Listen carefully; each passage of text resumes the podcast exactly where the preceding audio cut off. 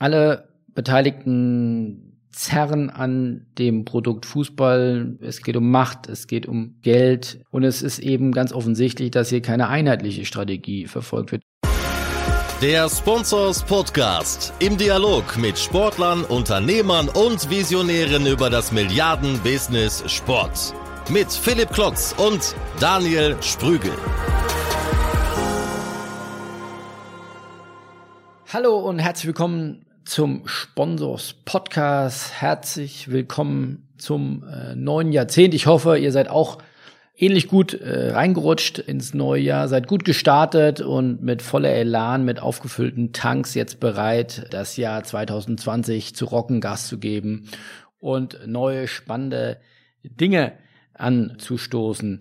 Viele von euch kommen ja gerade aus dem Urlaub oder sind vielleicht in den letzten Tagen und ja, warum soll es euch da besser gehen als mir. Mein Co-Host-Partner, der weilt noch im wohlverdienten Urlaub. Äh, deswegen dürft ihr heute mal nur mit mir Vorlieb nehmen. Natürlich habe ich mich gefragt, äh, wir sind hier groß in den Spubes-Vorbereitungen. Es ist jetzt nicht so, dass wir zu wenig zu tun hätten, aber äh, ich wollte dennoch äh, die Gunst nutzen, mit euch äh, in diesem Modus sozusagen in Austausch zu treten, weil ich mal wieder Lust habe auf einen neuen Anstoß, einen neuen Impuls. Äh, der ist gekommen im Rahmen eines Interviews, das ich im letzten Jahr führen durfte mit dem IPD, mit der Initiative Profisport. Die ist zehn Jahre alt äh, geworden und äh, wir haben über viele spannende Themen mit den Geschäftsführern von den Profiligen, also mit Herrn Seifert, mit Herrn Holz, mit Herrn Trippke und Herrn Bohmann gesprochen. Und vor allem haben wir einen Blick auch zurück, aber auch nach vorne geworfen und da sind mir einige Zahlen in den Blick gesprungen, die man sonst vielleicht im Tagesgeschäft gar nicht so sieht. Und das war für mich der Grund zu sagen,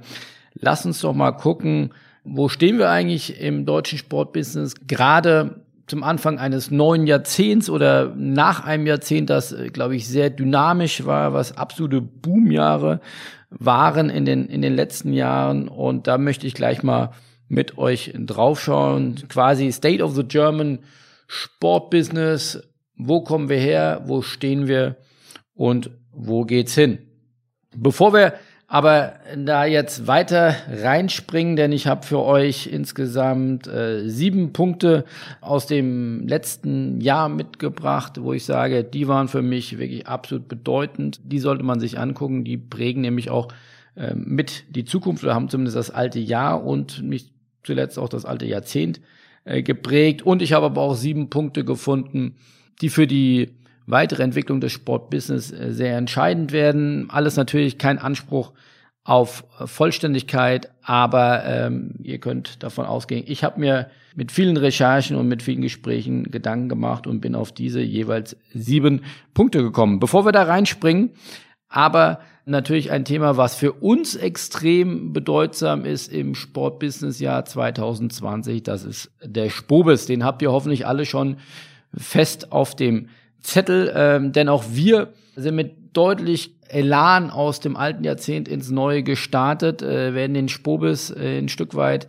nochmal auf neue Füße stellen, äh, die uns die letzten Jahre dort begleitet haben, beziehungsweise vor Ort waren, haben gemerkt, hoffentlich, dass sich auch in den letzten Jahren immer einiges verändert hat. Ich glaube, das ist auch ein Zeichen einer ja, gesunden Veranstaltung, eines gesunden Projekts, dass man viel auf die Teilnehmer hört, viele Gespräche führt mit Partnern, mit Teilnehmern, um das Projekt, um den Spobis immer äh, weiterzuentwickeln. Aber es ist natürlich auch ein Event dieser Größenordnung. Das findet natürlich jetzt mittlerweile auch seinen Niederschlag in den Düsseldorfer Kongresshallen. Die haben in den letzten Jahren da nochmal kräftig investiert und äh, ja Millionen in die in den Ausbau, in die Renovierung des Düsseldorfer Kongresszentrums gesteckt. Natürlich nicht nur wegen uns, aber äh, wir sind natürlich auch froh, dass wir dort in diesem Jahr neue Räumlichkeiten äh, zur Verfügung haben, deutlich modernere Räumlichkeiten auch nochmal zur Verfügung haben. Und äh, insofern lässt sich zusammenfassen, dass wir die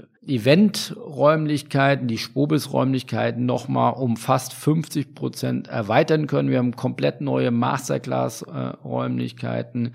Äh, wir werden den Eingang komplett äh, wechseln, wir werden von, von einer leicht anderen Seite eingehen, damit wir mehr Platz haben äh, und uns nicht mehr so drängeln müssen beim Reinkommen. Also viele logistische, organisatorische Dinge, aber auch einfach der, der Größe geschuldet. Wir haben ein neues Ticketing-System, habt ihr vielleicht auch schon mitbekommen.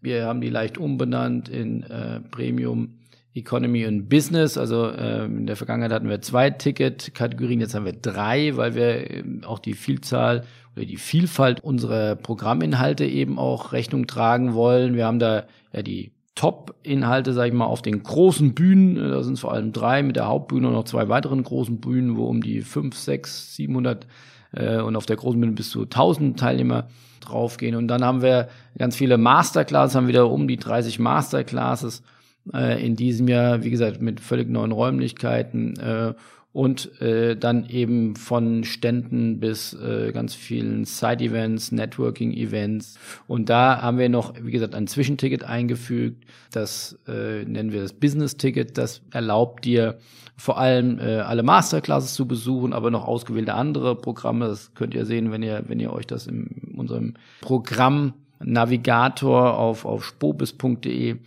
anschaut. Äh, dort kann man dann, wie gesagt, sehen, welche Programminhalte von den knapp 200 äh, Referenten und den 80-Stunden-Programm man sich dann mit welchem Ticket angucken kann. Ich kann nur sagen, summa summarum, natürlich ist das Premium-Ticket, äh, wie der Name es schon sagt, absolut Premium, weil ich dann alle Bereiche, quasi All Access Area bekomme, aber von der Effizienz, wenn jemand ein bisschen auf den Euro schauen will, dann ist sicherlich das Business Ticket das effizienteste mit extrem viel Content, mit extrem viel Masterclasses zu vermeintlich kleinem Geld, äh, denn da kostet das Ticket, je nachdem, wann man es kauft, äh, ja zwischen zwei, drei, 400 Euro für jeweils ein oder zwei Tage. Guckt euch das gerne an auf, auf spobis.de.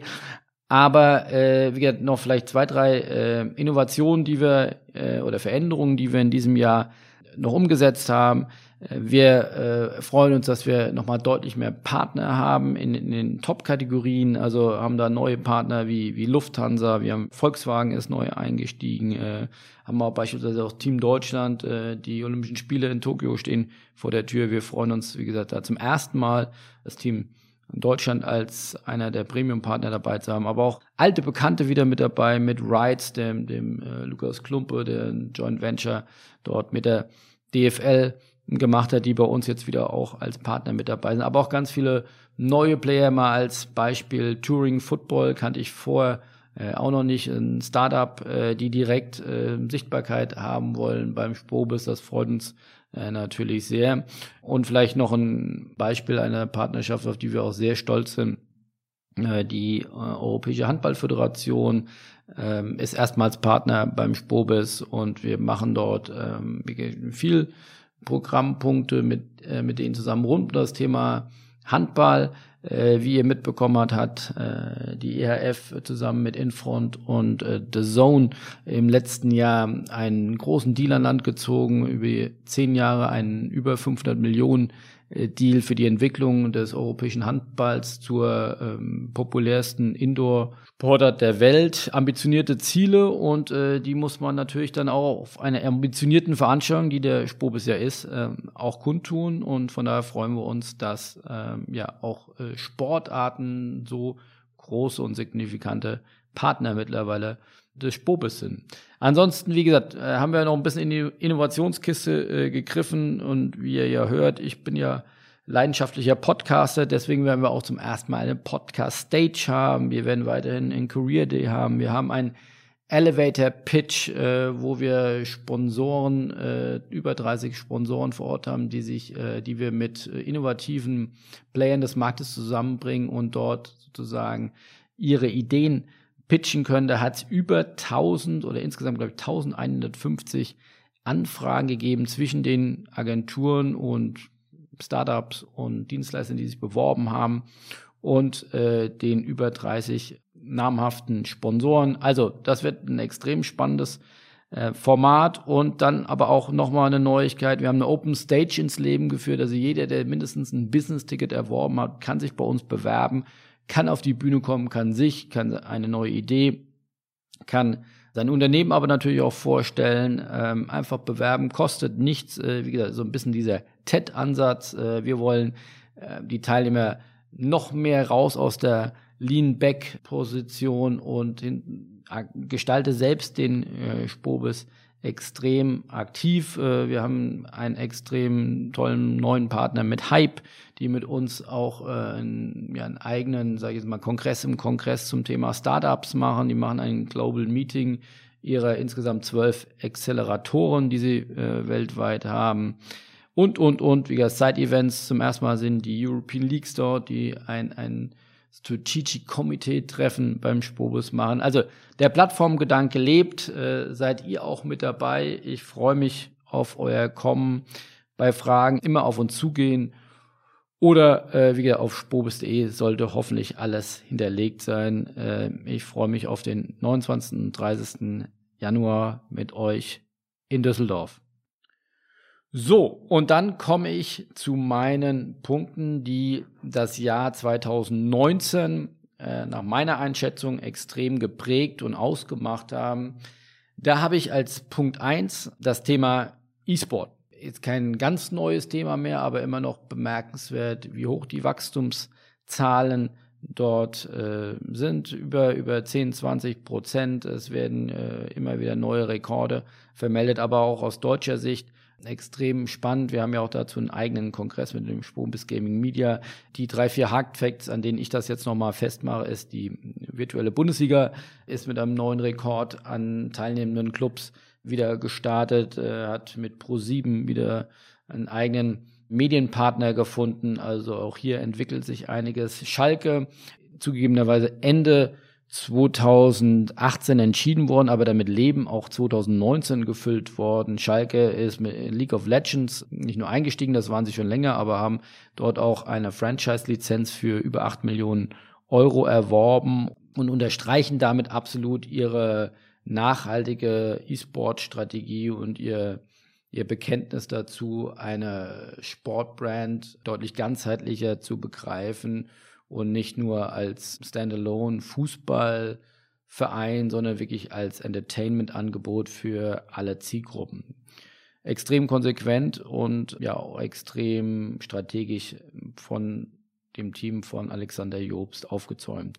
Dann äh, absoluter Hingucker sicherlich in diesem Jahr. Der DFB hat eine E-Sport-Nationalmannschaft gegründet. Äh, dann hat ja auch direkt einer der beiden äh, oder einer der Spieler der Nationalmannschaft äh, dann auch noch in London den äh, FIFA World Cup äh, gewonnen. Also auch da, wir haben wieder Weltmeister, die FIFA äh, gewinnen, noch nicht ganz auf dem analogen Fußballplatz, aber auf dem digitalen. Und dann war noch ein Hingucker, dass äh, der erste FC Köln bei SK Gaming, einem der führenden E-Sport-Clans in Deutschland eingestiegen ist und dort äh, nicht nur gesagt, wir machen hier eine kleine Kooperation, die sind wirklich Anteilseigner genommen, haben Geld in die Hand genommen, haben investiert.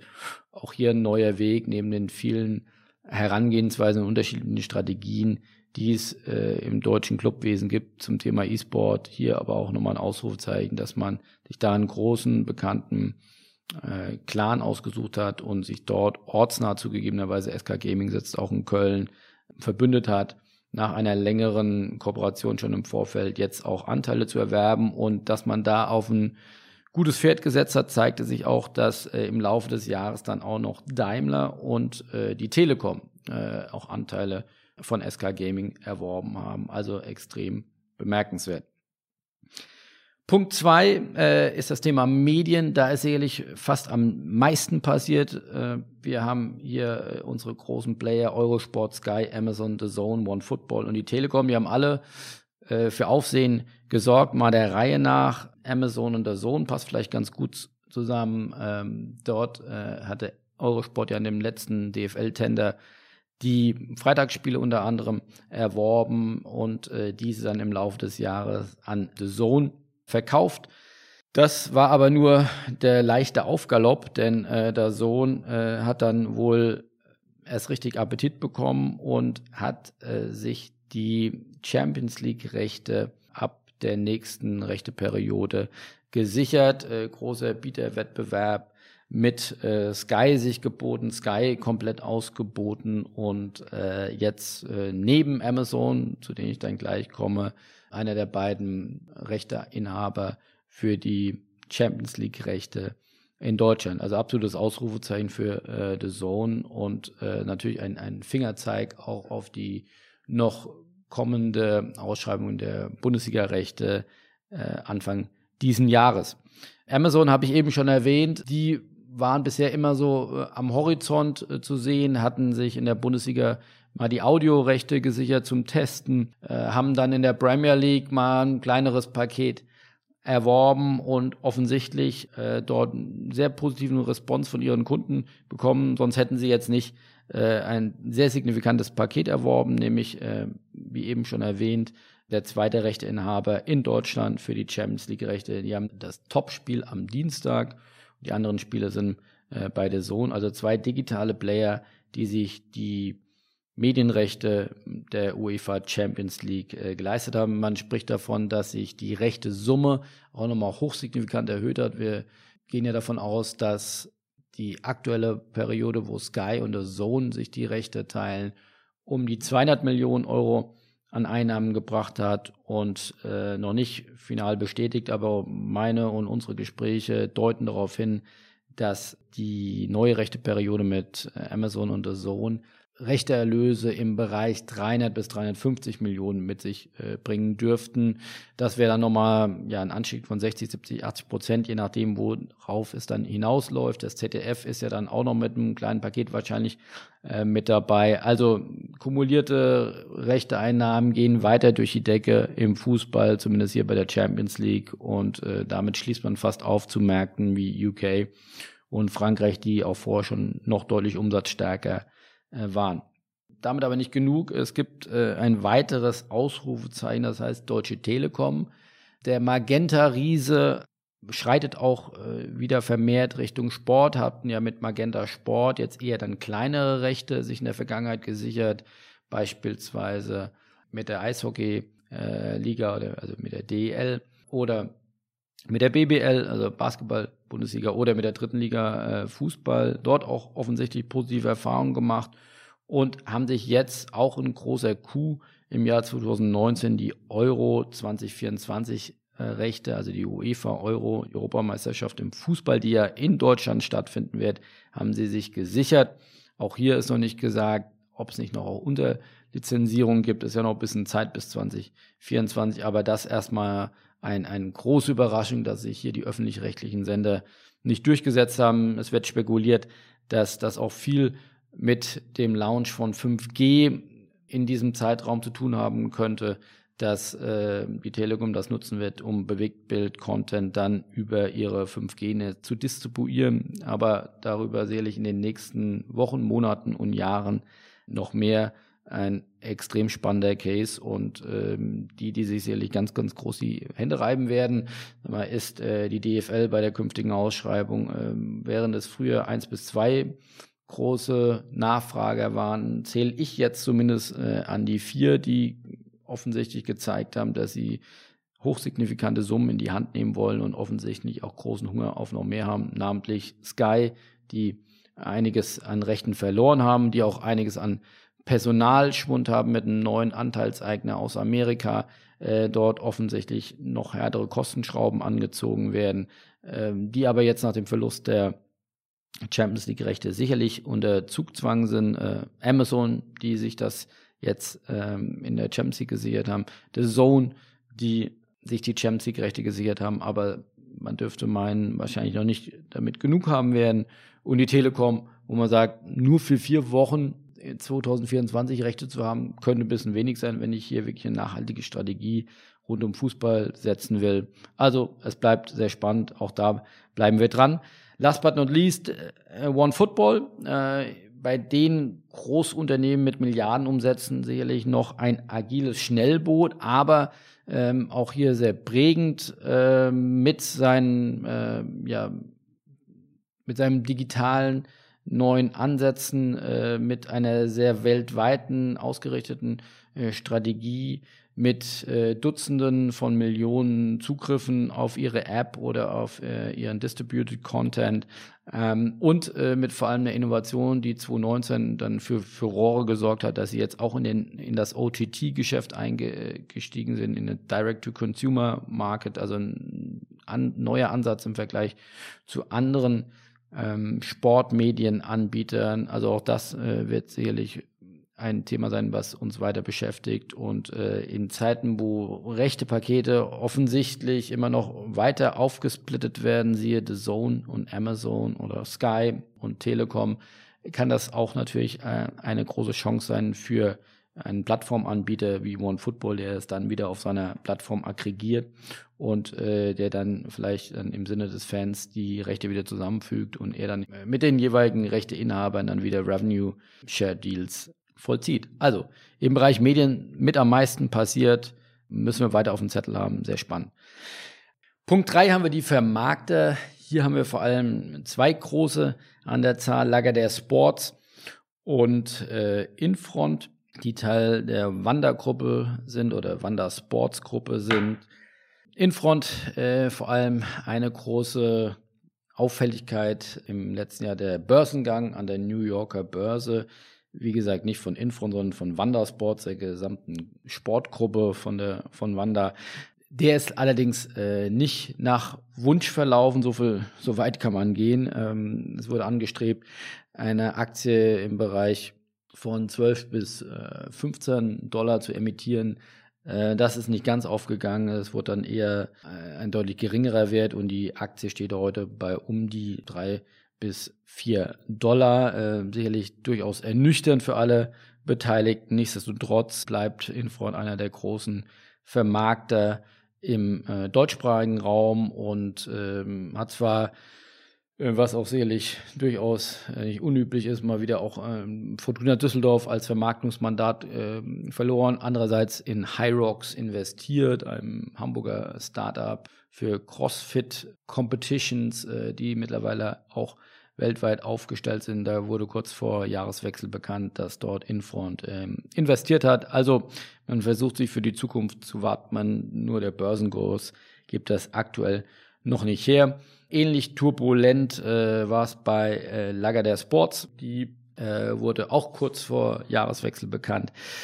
Anfang diesen Jahres verkauft äh, werden sollen äh, an einen Investor und äh, die Bewertung des Unternehmens äh, oder 75 Prozent der Anteile von Lagardère Sports äh, wurden mit 115 Millionen Euro bewertet. Äh, das lässt auf einen Gesamtunternehmenswert von um die 150 Millionen schließen. Das im Vergleich zu dem, was Lagardère aufgewendet hat, nämlich um über eine Milliarde Euro, um die gesamte Gruppe zusammenzukaufen über die letzten Jahre natürlich auch sicherlich nicht der Wunsch von Arnaud äh, Lagardère und zeichnet äh, eben auch, ja zumindest aus Analystenseite, äh, wieder, dass hier nicht die ganz großen Hoffnungen in die Vermarkter äh, gesetzt werden. Aber vielleicht werden sie die Analysten dann auch Lügen strafen. Auch Lagardère hat eine große Digitaloffensive angekündigt und äh, wird uns davon sicherlich auch beim Spobis äh, eine ganze Menge berichten. Wir sind gespannt und äh, drücken die Daumen, dass die Anzeichen für die Vermarkter in eine bessere Richtung zeigen. Punkt 4 ist das Thema äh, Digitalisierung.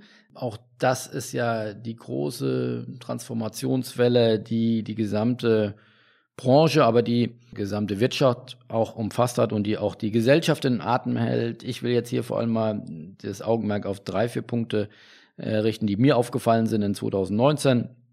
Äh, immer mehr Clubs investieren in äh, Digitalisierung, das habe ich festgemacht. Äh, unter anderem an der Bekanntmachung, äh, dass Frankfurt zum Beispiel Eintracht Frankfurt extrem viel Geld in die Arena und in die Digitalisierung investieren will. Es ist hier von 30 Millionen die Rede. Es ist davon die Rede, eine IoT-Arena, also ein Internet of Things Arena äh, zu initiieren.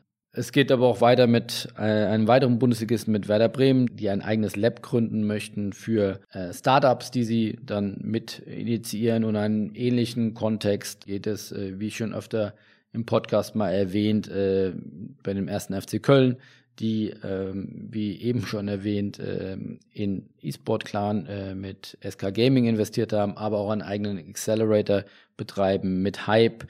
Also auf da auf vielen unterschiedlichen Plattformen und Ebenen äh, das Thema vorantreiben, haben eine eigene Dokumentation auch noch äh, gelauncht äh, im letzten Jahr und äh, sind sicherlich einer der digitalsten Clubs, die es in Deutschland gibt.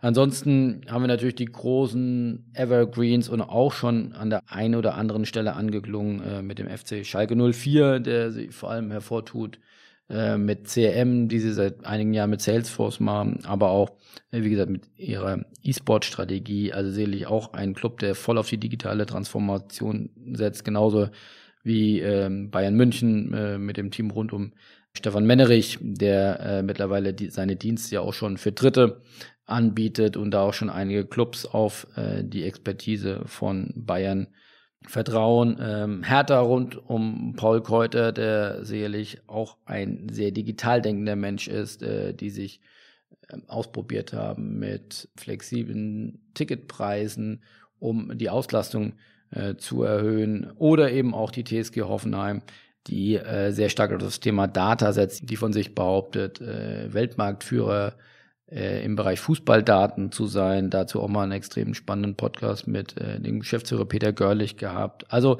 ähm, jeder Club versucht seine eigene Geschichte zu finden, seinen eigenen Weg und das ist sicherlich auch genau richtig, da nicht Blaupausen zu nehmen oder äh, irgendwas versuchen zu kopieren, sondern seine individuellen Stärken zu stärken und da seinen Weg und seine Learnings zu machen. Darüber hinaus äh, ist aber auch sicherlich nochmal die DFL zu erwähnen, ähm, die finde ich eine deutlich angepasste Strategie verfährt im Vergleich zu den letzten Jahren, um nicht zu sagen Jahrzehnten, äh, während die DFL sicherlich früher immer sehr geprägt und getrieben war von dem perfektionistischen oder von einem Perfektionsgedanken, dem ja nichts Negatives abzugewinnen ist, aber der natürlich dann oft als einen sehr großen Zeitvorlauf und eine sehr große Prüfungsphase mit sich bringt. Das hatte sie sehr geprägt. Äh, jetzt kann man sehen, das ist sicherlich immer noch im Bereich der TV-Produktion anzutreffen, aber die Beidhändigkeit, die man mittlerweile besitzt, auch im digitalen Bereich Dinge einfach auszuprobieren. Ich durfte im letzten Jahr auch äh, bei dem Launch von 5G-Applikationen in Wolfsburg sein. Das war an sich schon mal sehr spannend. Was ich aber noch viel interessanter fand, äh, und das ist überhaupt jetzt gar kein Vorwurf, natürlich hat da noch nicht alles funktioniert, aber das war genau auch gewollt zu sagen, äh, wir gehen jetzt von nicht, noch nicht fertig und perfektionistisch getesteten Applikation raus, sondern wollen, wollen lernen, wie reagieren Nutzer darauf, wie können wir das dann wiederum äh, justieren. Also der Ansatz des Minimum Viable Products, äh, der im Digitalwesen ja oftmals ähm, herangezogen wird, der hat jetzt auch in der DFL Niederschlag gefunden und äh, weitere Beispiele sind äh, 16 zu 9 Format Produktion in Form eines Social Media oder Instagram äh, Feeds. Also hier werden neue Sachen ausprobiert, das finde ich absolut bemerkenswert und äh, eine, eine gute Entwicklung oder eben auch die DFL for Equity Initiative, wo die DFL jetzt auch Mitinhaber von Startups wird, äh, die die Technologie und das Sportbusiness von morgen mitprägen wollen.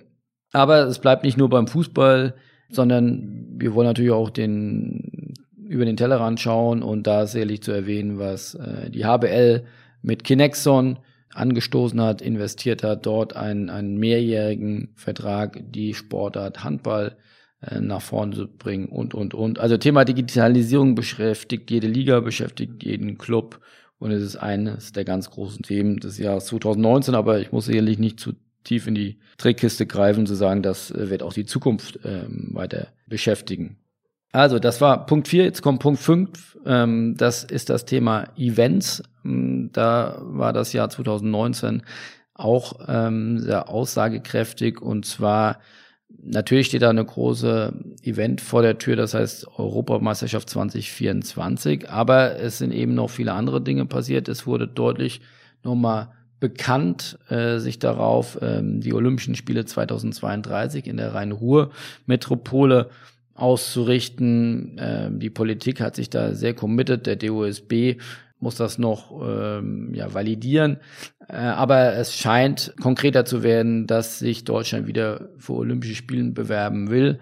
Das war ja in der Vergangenheit oftmals nicht von großem Erfolg äh, geprägt, aber nichtsdestotrotz ist das natürlich für Sport Deutschland oder für Sportbusiness Deutschland wäre das ein riesiger Schritt hier wieder eine Bewerbung zu äh, lancieren.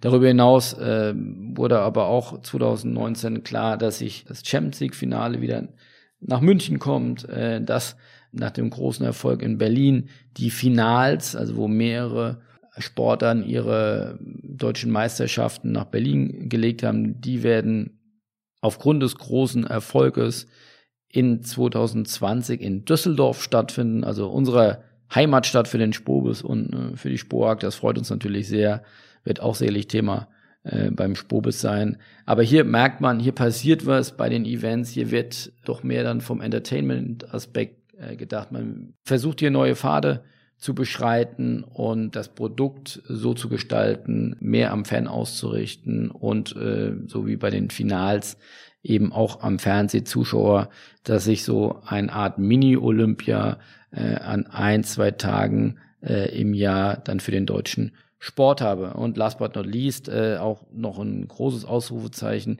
hinter den European Championships, die finden 2022 in München statt. Auch ein extrem großes Budget von über 100 Millionen Euro äh, fand ja im Jahr 2018 unter anderem in Berlin statt und äh, war auch ein großer Erfolg. Also der Gedanke, ich bringe unterschiedliche Sportarten zusammen, poole sie im Sinne der Medien, im Sinne des äh, medialen Zuschauers, im Sinne des Fans, äh, dann kommt das gut an.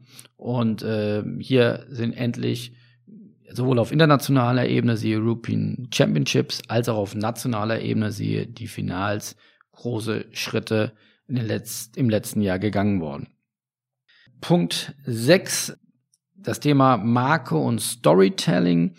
Hier war für mich auffällig, dass immer mehr Clubs äh, sich mit ihrem Markenverständnis äh, auseinandersetzen. Unter anderem waren wir jetzt hier mit unserem Sport Business Club auch beim FSV Mainz 05, das nur mal als ein Beispiel, die sich einen Markenexperten mit Michael Welling geholt haben dort, das jetzt in einem ein, zweijährigen Prozess auch aufgesetzt haben und angefangen von im VfL Bochum, der das, glaube ich, mit als erstes gemacht hat, bis über Schalke und, und Dortmund mit echter Liebe und äh, sicherlich mit in die Gene gelegt, äh, mit mir ist an mir. Also immer mehr Clubs, die sich sehr profund dem Thema Marke ähm, nähern und eine Ausgeburt dessen äh, ist sicherlich auch Stichwort Storytelling, auch die größere Fokussierung auf Storytelling-Formate, so zum Beispiel Dokumentation, ähm, was man sich sicherlich vor zwei, drei, vier Jahren noch nicht vorstellen konnte, dass äh, durchaus regelmäßig aus den Kabinen deutscher Bundesligisten berichtet wird.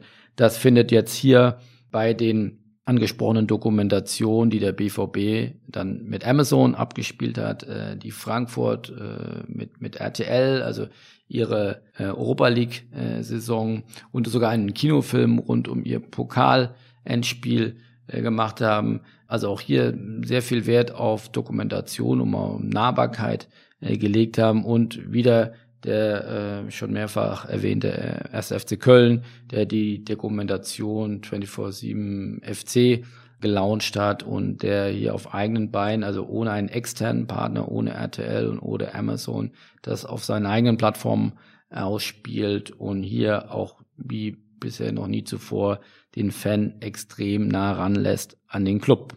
Also hier gibt es auch signifikante Veränderungen. Und Punkt 7, last but not least, äh, sind wir beim Thema Sponsoring.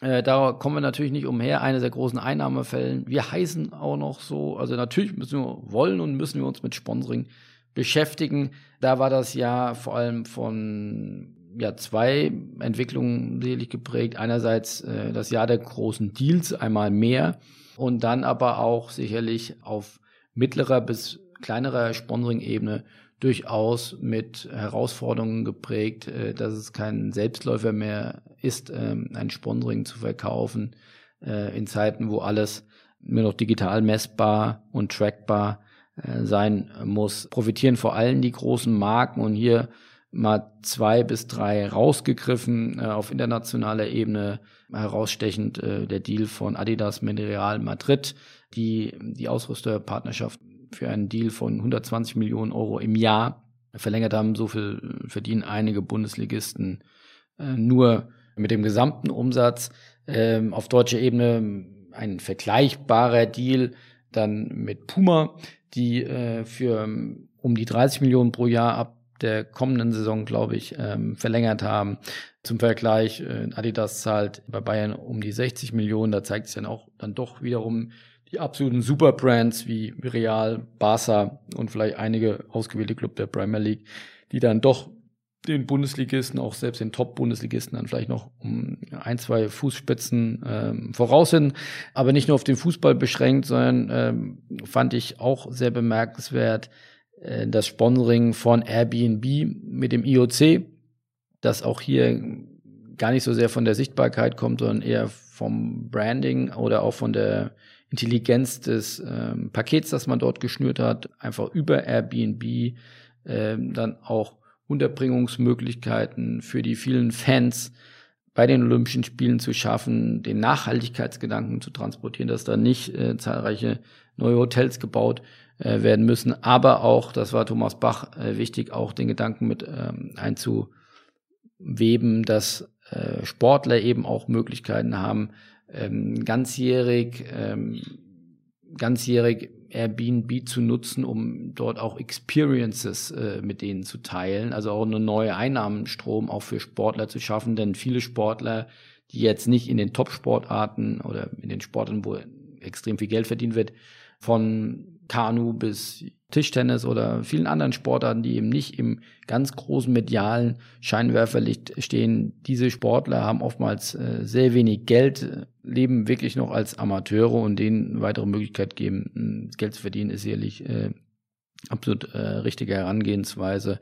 Insofern ein sehr vielschichtiges, ein sehr ähm, intelligentes Sponsoring mit Airbnb, das auch um die 500 Millionen Euro wert sein soll. Also hier groß zieht groß, aber äh, auch das kein Selbstläufer, sondern große Marken, aber auch intelligente Konzepte bringen weiterhin Rekordeinnahmen, während auf einem Standardpaket sicherlich äh, das schwieriger denn je wird, aber auch das äh, ist, glaube ich, keine schlimme Entwicklung, ähm, denn hier muss sich die Branche dann einfach ein Stück weiterentwickeln. So, das waren meine sieben Haupterkenntnisse des Jahres 2019. Was ist passiert? Jetzt ja weitere sieben Punkte, wo ich glaube, ähm, Stichwort State of the German Sport Business. Wo geht's hin? Wir haben geklärt, wo wir stehen. Wo glaube ich, wo geht's hin? Beziehungsweise wo stehen Herausforderungen vor der Tür, die wir annehmen sollten, die wir angehen sollten. Da habe ich die Nummer eins. Äh, meine Herausforderung ist äh, die Spreizung der Liga im Umsatz. Wenn man sich anschaut und damit einhergehend äh, eine eine drohende Langeweile äh, bei den Wettbewerben und damit einhergehend äh, ist das europäische Sportsystem äh, für die Zukunft sattelfest und auch noch das beste Konzept, das wir weiterverfolgen sollten. Fragezeichen.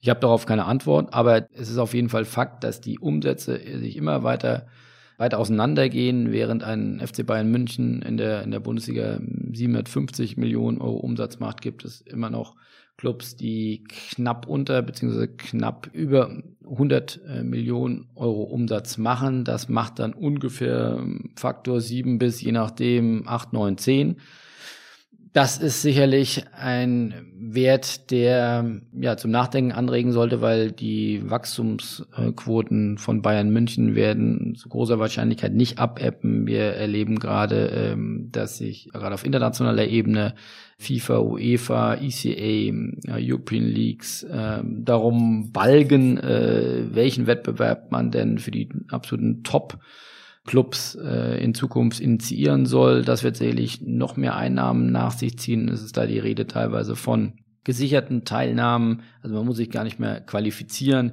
Das wird wiederum zu mehr Einnahmen führen. Das wird wiederum zu mehr Reichweite führen. Das wird noch zu mehr Abstand zu den vermeintlich kleinen Clubs führen. Also noch mehr Spreizung ist in der Anbahnung und das glaube ich, wenn man sich ansieht, vielleicht ist da auch n gleich eins äh, und zu, zu sehr meine Wahrnehmung, aber äh, wie sich jetzt die aktuelle Bundesliga-Saison von den letzten sieben, in denen Bayern Meister geworden ist, äh, unterscheidet und wie dankbar man ist um einen wirklichen Kampf um die Deutsch, deutsche Meisterschaft. Das zeigt, welches Potenzial eigentlich in einer ja, Liga ist, die deutlich gleichverteilter an Umsätzen ist. Auch hier den Blick äh, nach Amerika, die ja dort mit verschiedensten Maßnahmen versuchen, dass hier äh, eine deutlichere Gleichverteilung äh, von Umsätzen stattfindet und damit ein spannenderer Wettbewerb. Also hier sind die Ligengeschäftsführer, die Clubgeschäftsführer äh, gefordert, sich darüber Gedanken zu machen, das gab es so in der Vergangenheit nicht und ein,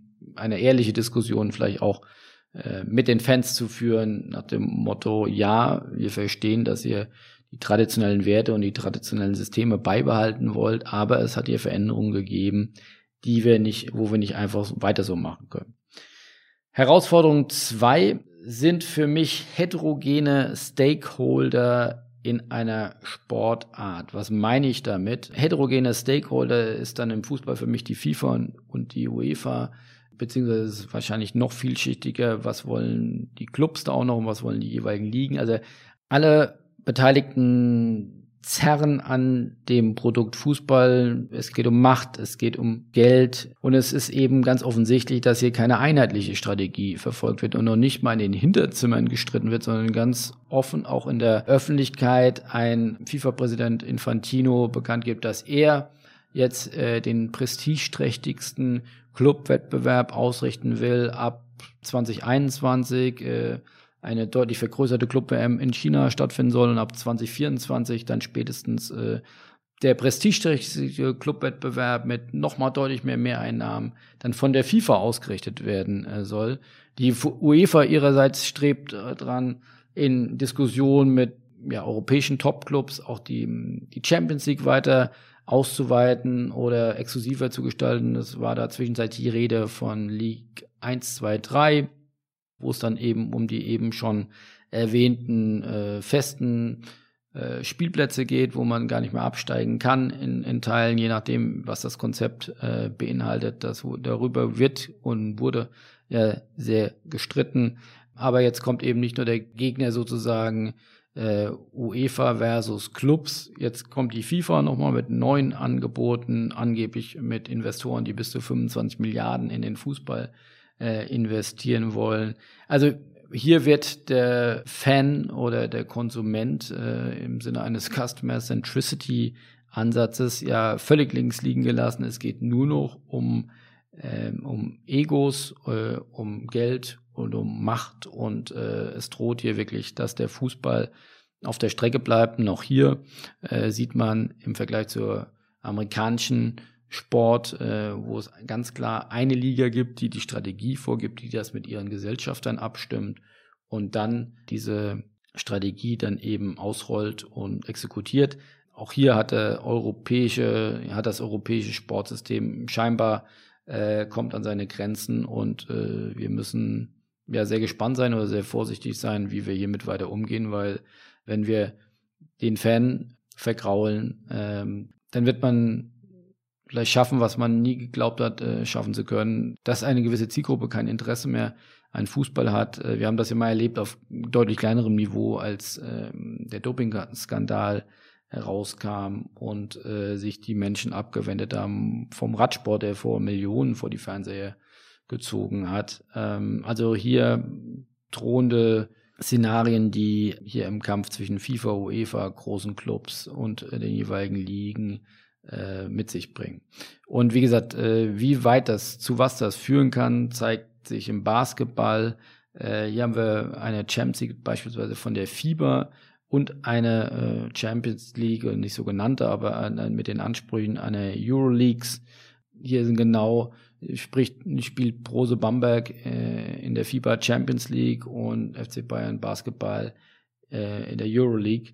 Ähm, das ist sicherlich was, wenn man sich das jetzt auf den großen Fußball transportieren äh, würde. Bayern München spielt in der Infantino FIFA League und äh, der BVB spielt in der UEFA Champions League. Also ähm, das wollen wir uns, glaube ich, alle nicht ausmalen. Es darf zu hoffen sein, dass sich hier alle Beteiligten wieder an einen Tisch setzen und eine, eine gute Lösung im Sinne des äh, Produkts schaffen und die Herausforderung zwei meistern. Herausforderung drei. Medienkonsumverhalten. Junge Menschen konsumieren anders Sport. Wir sind weit davon entfernt, dass es gegeben ist, dass Sport weiterhin das attraktivste Entertainment-Produkt bleibt, was es heute ist. Die Frage ist deswegen für alle Menschen, die eine Sportproperty leiten, die äh, Sport vermarkten, wo finde ich mit meinem Sportcontent statt? Auf welcher Plattform können meine Fans mich konsumieren und wie können sie mich konsumieren? Denn äh, jede Plattform hat ihre eigenen speziellen Sprachregelungen, ihre eigene Kultur und ihre eigenen Bilder. Hinzu ist ein weiteres Thema die Aufmerksamkeitsdauer, die zunehmend abnimmt durch einen zunehmend weiteren Medienkonsum. Äh, die Bereitschaft beispielsweise langatmige Spiele anzuschauen sinkt bei jungen Menschen. Wozu das noch führt, ist heute noch nicht abschließend abzusehen. Aber diese Bewegung hat sicherlich die Kraft, den Sport fundamental zu verändern. Ich denke, man muss kein Raketenwissenschaftler sein, um zu erkennen, dass wenn wir die Aufmerksamkeit der Fans, der Menschen, wenn wir die Eyeballs verlieren, dann verliert Sport seine Attraktivität als Entertainment-Produkt und äh, daran hängt am Ende des Tages alles von den Spieltagseinnahmen, wenn Menschen nicht mehr ins Stadion gehen wollen, über äh, Sponsoring, äh, das ja am Ende des Tages eine Werbeform ist, um Menschen zu erreichen. Wenn ich Menschen im Stadion oder von den Fernsehgeräten nicht mehr erreiche, sind werbetreibende Unternehmen nicht mehr bereit, derartige Summen für Werbung im Sportumfeld äh, zu zahlen. Und natürlich abschließend auch äh, die Medienrechte werden sinken denn äh, wenn die Einschaltquoten sinken oder die Einschaltdauer sinkt, äh, sinkt der Wert von Sport für Medienrechteinhaber, also Medien von Streaming-Angeboten von der Sohn bis zu den öffentlich-rechtlichen Fernsehsendern. Also großes Thema Medienkonsumverhalten. Wie bediene, bediene ich junge neue Zielgruppen? Wie bereite ich Sport auf und äh, nehme die neue Generation mit? Herausforderung 4. Verbände drohen an Relevanz zu verlieren. Dieses Phänomen ist an vielen Stellen zu beobachten. An allererster Stelle sicherlich äh, bei Events, da ist es am augenscheinlichsten. Früher war es sicherlich anzutreffen, dass Sportevents ausschließlich von Verbänden, von äh, Sportverbänden entweder internationaler, nationaler oder regionaler Herkunft veranstaltet wurden. Heutzutage äh, ist das Veranstaltungsportfolio deutlich heterogener. Wir haben eine ganze Reihe von Veranstaltungen von E-Sport, beispielsweise die ISL, äh, über, über Marathonveranstaltungen, äh, von Agenturen bis hin zu Triathlon, äh, der Triathlon-Weltverband, der von der Wandergruppe vor einigen Jahren gekauft wurde und somit privatwirtschaftlich geowned äh, wird. Eine deutlich heterogenere Landschaft in Bezug auf die Besitztümer von äh, Sportveranstaltungen. Und äh, also hier zu sehen, die Verbände rutschen teilweise ins zweite Glied, aber es ist nicht mehr Gott gegeben, dass äh, Verbände die Veranstalter von großen Sportveranstaltungen sind. Äh, denn privatwirtschaftliche Unternehmen sind oftmals deutlich agiler, bilden den Zeitgeist der Menschen auch äh, deutlich näher und äh, zeitgemäßer ab. Ein ganz großes Problem dabei ist, viele Verbände sehen dieses Problem gar nicht. Äh, sie wiegen sich in teilweise aktuellen sportlichen Erfolgen in Sicherheit. Ähm, selten entwickeln sich äh, solche Verbände äh, weiter. Das liegt ein Stück weit in der DNA, der Herkunft und der Tradition von Verbänden, die ähm, ja ehrenamtlich, ähm, die sehr föderal strukturiert sind und der daher in einer so schnelllebigen, in einer digitalen Welt oftmals an ihre Grenzen kommen oder auch dafür gar nicht konzipiert worden sind. Also es erfordert eine Weiterentwicklung von Verbänden, um äh, dem, dem Need von neuen Menschen, den Bedürfnissen von neuen Menschen, den Ansprüchen von neuen Menschen an Sport, an Entertainment, an Unterhaltung äh, gerecht zu werden. Und da dürfen äh, mittelgroße Zweifel gehegt werden, dass das zumindest in der Breite passiert. In Einzelfällen äh, findet das äh, sehr gut äh, statt. Wie gesagt, es gibt einige positive Beispiele, wie beispielsweise den Deutschen Handballbund, der sich sehr professionell in den letzten Jahren unter der Führung von Marc Schober aufgestellt hat, äh, der sehr ambitionierte Ziele verfolgt, äh, von der Vermarktung über die Kommunikation bis hin äh, zum Sport. Aber es gibt eben auch viele Beispiele, die bestenfalls alle vier Jahre bei den Olympischen Spielen nur zu sehen sind und die keine progressive Strategie für die Weiterentwicklung ihrer Sportart haben, sondern eher das Thema Verwalten äh, statt Gestalten. Deswegen meine Forderung oder meine Anregung, äh, mehr Hauptamtlichkeit und mehr Professionalität in die Verbände, ein neues Denken dort einzuziehen oder mindestens äh, zu verstärken, äh, mehr Gestaltung statt Verwaltung und mehr in die Zukunft investieren und sich mit mehr professionellen Management, Agenturen, Know-how umgeben, um hier die Vielfalt des deutschen Sports auch in der Spitze zu behalten und ein Stück weit raus aus dem Lamentieren, dass der böse Fußball alles erdrückt oder auch gerne gehört, AD und ZDF doch mehr senden sollten und man ja eigentlich Opfer ist. Und also raus aus der Opferhaltung hin in das Agieren, in das Gestalten und äh, die Sportvielfalt in Deutschland erhalten. Herausforderung 5 ähm, ist das Thema Glaubwürdigkeit, Ehrlichkeit, Korruption, Doping. Wir können die Liste äh, fortführen. Ähm, also Glaubwürdigkeit zu behalten in Zeiten einer immer digitalisieren, immer digitalisierteren äh, Kommunikation, einem, einem Wunsch nach mehr Transparenz. Da entsprechen sicherlich äh, viele Verbände äh, noch nicht den Wünschen ähm, von aufgeklärten Gesellschaften, äh, einer digitalen Welt. Äh, hier wird noch vieles im Hinterzimmer äh, besprochen und entschieden. Das sehe ich ähm, eine große Hürde für eine Kommunikation auf Augenhöhe, auf eine Wahrnehmung auf Augenhöhe und das zeigt sich ja dann auch in der Akzeptanz von, von Großevents, äh, wenn in Deutschland äh, Großevents zur Wahl stehen und dann sie Olympische Spiele reihenweise abgewählt werden das sollte uns sehr stark zu denken geben. Und ähm, hier würde ich mir wünschen, dass äh, viele Verbände, äh, gerade Verbände, internationale Verbände hier eine deutlich äh, transparentere Kommunikation pflegen. Dann Herausforderung äh, Nummer sechs. Äh, das klassische Sponsoring stagniert. Ähm, das ist ein Fakt, das ich jetzt bei immer mehr Clubs ähm, antreffe in den Gesprächen, die ich mit Geschäftsführern, mit, mit Verantwortlichen führe. Ähm, das ist ein, ein Zeichen davon, dass äh, Sponsoring jetzt kein, nicht mehr von alleine funktioniert, dass äh, vieles ähm, oftmals in, de, in dem Thema sich dann wiederfindet, Media versus äh, Partnerschaften, also Mediasponsoring, das vermeintlich halbwegs austauschbar ist, das vor allem äh, nach TKP entschieden wird, versus ähm, aufwendige Partnerschaften, die aktiviert werden, die über mehrere Jahre gepflegt werden, die entwickelt werden, die natürlich viel mehr Aufwand mit sich bringen und die dann auch äh, ja, Sponsoring-Liebhaber ja auch benötigen und nicht die schnelle Kampagne, die eingebucht wird, äh, weil ich noch einen günstigen Preis äh, schießen kann. Da ist gehen die Meinungen auseinander von, äh, das ist, bietet ganz, ganz viel Chancen ähm, in einer, einer Programmatic Advertising äh, Welt zu sagen, hier komme ich an neues, frisches Geld ran. Eine äh, Seite der äh, Betrachtung.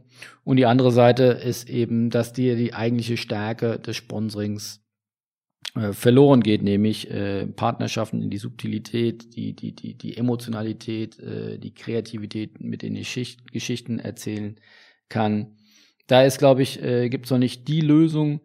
Ähm, nichtsdestotrotz äh, merkt man, dass, äh, wie eingangs auch schon erwähnt, äh, die großen Brands mit ihren großen Reichweiten, mit ihren großen Influencern auch das große Geld abziehen und damit vermeintlich auch am Beispiel an der Strategie vielleicht dann auch von Adidas zu sehen, äh, einige kleinere Sponsorings dann äh, einkassiert werden, um sich auf, um sich die großen leisten zu können. Und das äh, führt wieder auf Herausforderung eins hinaus, die Spreizung. Bayern kriegt jetzt 60 Millionen Euro von Adidas und Nürnberg gar nichts mehr. Und ähm, das kann ich aus Sicht von Adidas verstehen. Aus Sicht der Liga oder aus Sicht des Sportbusiness als Branche kann ich das nicht gut finden. Und äh, insofern braucht es hier sicherlich eine, eine ehrliche Diskussion.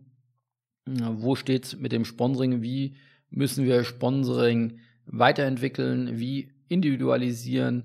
ähm, damit auch hier die Einnahmen nicht ähm, stagnieren oder sogar zurückgehen, sondern ähm, wir das tolle emotionale Kommunikationsfeld Sport ähm, besser nutzen können, um auch hier äh, Partnerschaften mit äh, werbetreibenden Unternehmen zu initiieren, die für beide Seiten Mehrwerte bringen.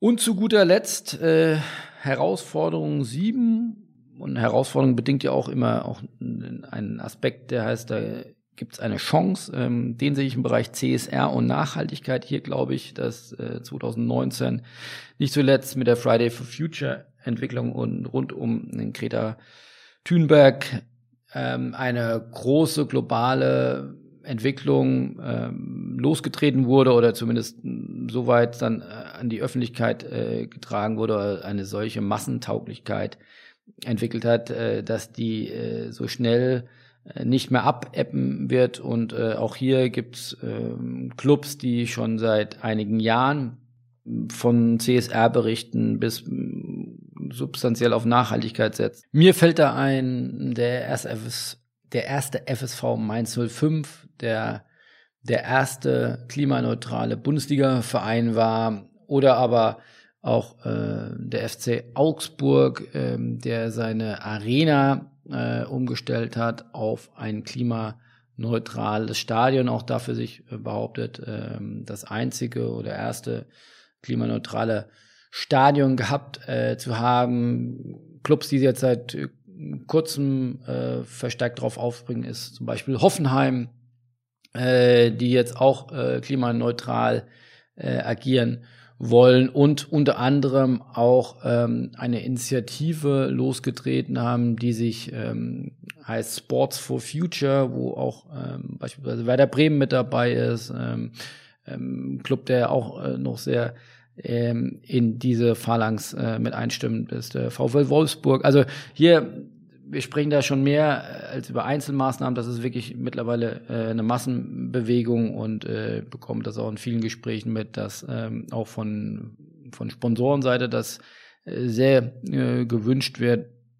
Und insofern äh, glaube ich auch eine große Herausforderung, aber auch eine große Chance, äh, sich hier äh, zu differenzieren und hier äh, ein Kommunikationsfeld, das äh, sehr im gesellschaftlichen Bereich angesiedelt ist, genutzt werden kann, um ähm, Kommunikationskampagnen und Maßnahmen im, im Sport zu fahren.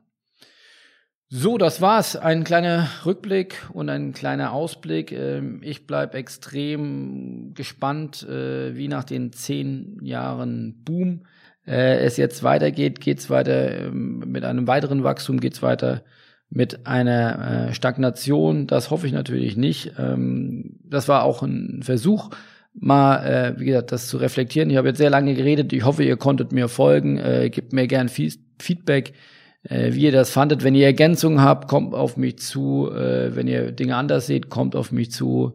Ähm, interessiert mich wirklich brennend. Ich wünsche euch jetzt auf jeden Fall einen tollen Start in 2020 und ich hoffe, wir sehen uns beim Spobis und äh, können dann mal auf das Sportbusiness-Jahr 2020 anstoßen. Bis dahin, tschüss.